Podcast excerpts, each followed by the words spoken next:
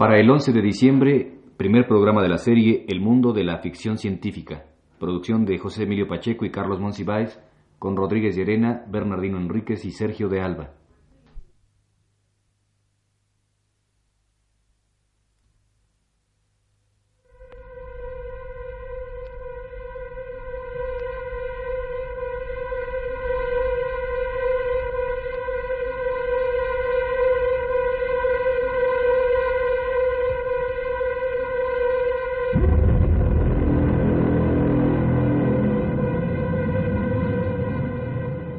Primer programa de El mundo de la ciencia ficción.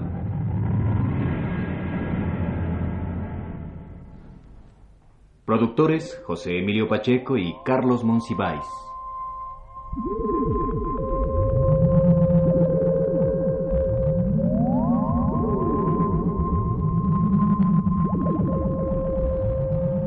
El día de hoy iniciamos una serie de 11 programas sobre el mundo de la ciencia ficción, sus orígenes, sus grandes creadores, sus mejores muestras breves. En 1964, la science fiction o ciencia ficción, más que un género literario, es un estado de ánimo internacional. Alfonso Reyes describía esta situación y nos introducía un panorama de barricadas en las calles y proyectiles intercontinentales. En los últimos años se nota una verdadera fiebre de anticipaciones, descuentos sobre letras pagaderas dentro de unos lustros o unas centurias. Son estos años los del radar y la física cuántica, la energía atómica y los satélites, los primeros cosmonautas, la bomba de hidrógeno, el psicoanálisis. Edades iniciales de la gran era científica que hacen cobrar a la ciencia ficción vigor inusitado. La novela de ciencia ficción es el relato equidistante de la fantasía pura, por algo más que un juego de palabras entre el cannot y el not yet. Su fuerza no radica en su imposibilidad, sino en el hecho de que todavía no sucede. Parte de hechos conocidos, comprobables, y los lleva a etapas no realizadas, consecuentes con un prurito lógico. Tan diferentes como Carlos Marx y Groucho Marx, afirma Heinlein, al anotar la antítesis entre la science fiction y la fantasía. La segunda admite en la base de la historia una o más premisas falsas. Hadas, mulas parlantes, patos que hablan inglés, reporteros con alergia a minerales de planetas desconocidos. La ficción científica, por fantástica que parezca, acepta siempre el cuerpo íntegro del conocimiento humano sobre el mundo real como el armazón para especular, erigiendo una hipótesis de trabajo racional y posible, sin la cual la construcción entera se derrumba.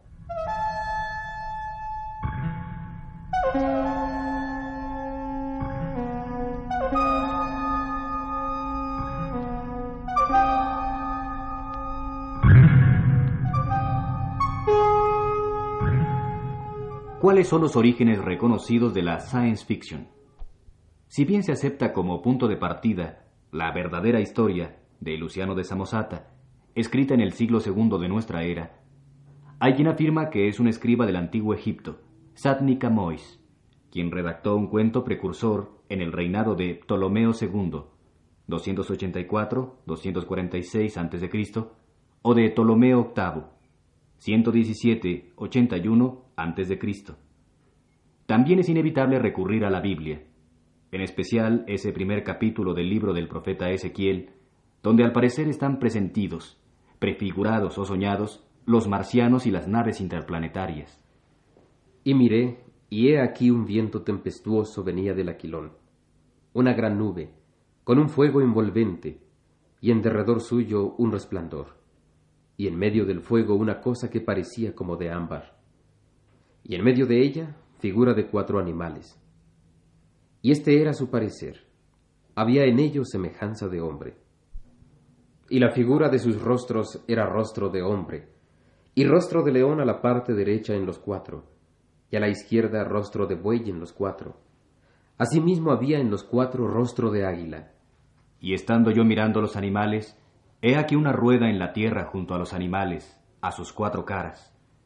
Y el parecer de las ruedas y su obra semejábase al color del topacio. Y las cuatro tenían una misma semejanza. su apariencia y su obra como rueda en medio de rueda.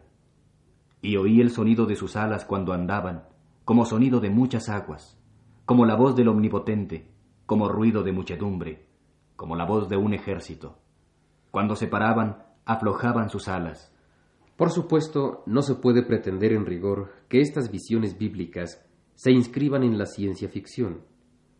Entre otras cosas, porque el género no puede surgir sino hasta el inicio de la ciencia propiamente dicha.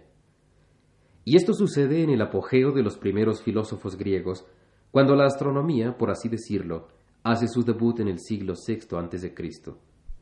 Así, muy genuinos precursores resultan Genófanes, Filolao y principalmente Anaxágoras, quien describe a la luna como un sólido con montañas, llanuras y barrancos. Aristóteles fundamenta el sentido de las anticipaciones. Poética 1460. El hombre siente la necesidad de creer en lo imposible. Mejor dicho, tiene necesidad de que lo imposible, lo improbable, pueda ser considerado como posible.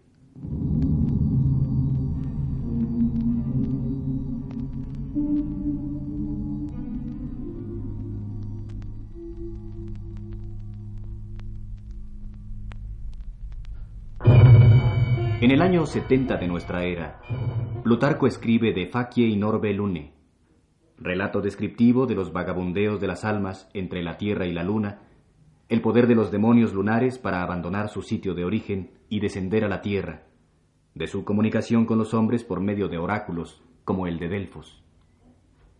El primero en la ciencia ficción, Luciano, es un gran escritor satírico. Su obra describe la travesía de unos marinos que traspasan las columnas de Hércules y desembarcan en una isla que había sido el límite del viaje de Hércules y Dionisios.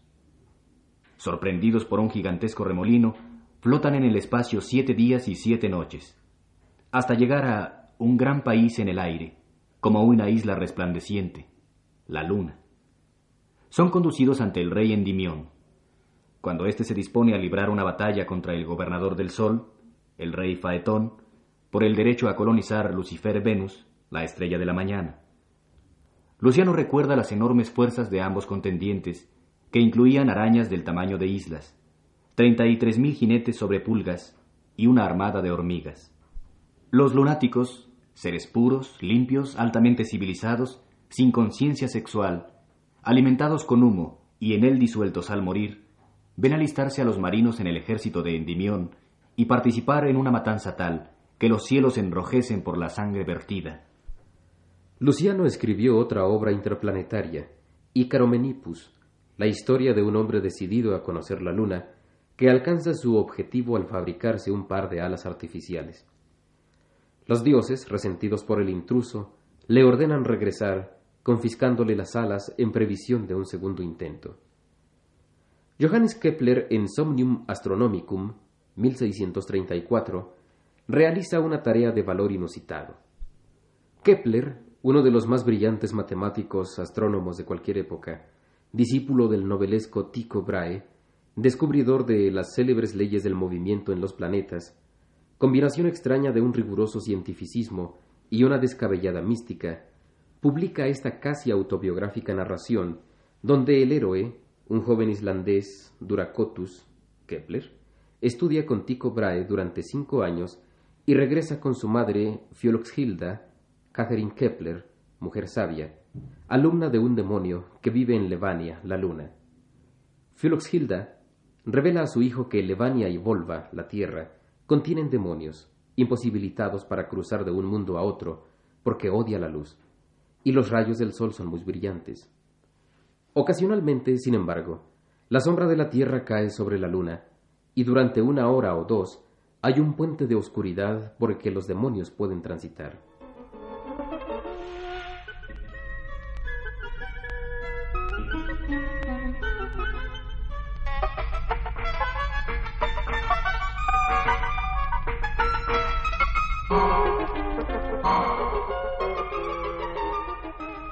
Con estos medios sobrenaturales, Kepler no conocía otros, Duracotus va a la luna. Mas tan pronto esto sucede, la narración se vuelve estrictamente científica. Levania, dividida en dos zonas, subvolva y privolva, es un mundo de cambios climáticos violentos, altas montañas y profundos valles. Sus habitantes, los enimiónidas, poseen formas de serpientes o aletas para impulsarse dentro del agua, o se arrastran por el suelo. Al final de todo, Kepler nos descubre que el relato entero no fue sino un sueño, el Somnium Astronomicum. De mayor fuerza literaria resulta Man in the Moon, 1638, del obispo Francis Godwin, de edición póstuma. Su figura central es Domingo González, un noble español venido a menos. La primera parte se estremece con sus increíbles aventuras que lo conducen a la remota isla de Santa Elena con su criado negro Diego. La segunda parte pinta el adiestramiento de unos animales salvajes, las gansas, que acarrean primero materiales y después al propio González, que en el transcurso de una expedición desafortunada se ve forzado a volar con las gansas. Estas se elevan rápidamente, disponiéndose a invernar en la luna. Como el de Duracotus, el viaje del personaje godwiniano es pura fantasía, alargada en un vano intento de realismo. Las gansas, a una velocidad de 250 kilómetros por hora, llegan a la Luna en 20 días, al contrario de la hora que emplea Kepler. Ahí González descubre en la cumbre del monte Pisgah las huellas de un pueblo utópico, con seres antropomórficos muy adelantados, de lenguaje tan musical que sólo puede ser escrito con notas y de estatura enorme. Domingo encuentra en el gobernante de la luna, el príncipe Irdonsur, un amigo generoso que lo ayuda para permanecer allí dos años felices.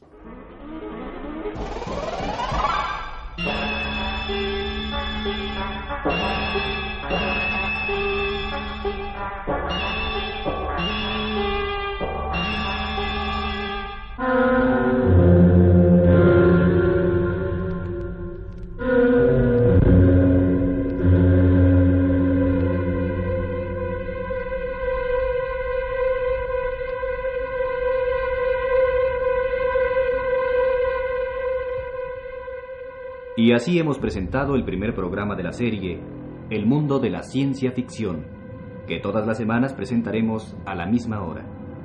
Producción y textos de José Emilio Pacheco y Carlos Monsiváis. Voces Sergio de Alba y Rodríguez Llerena.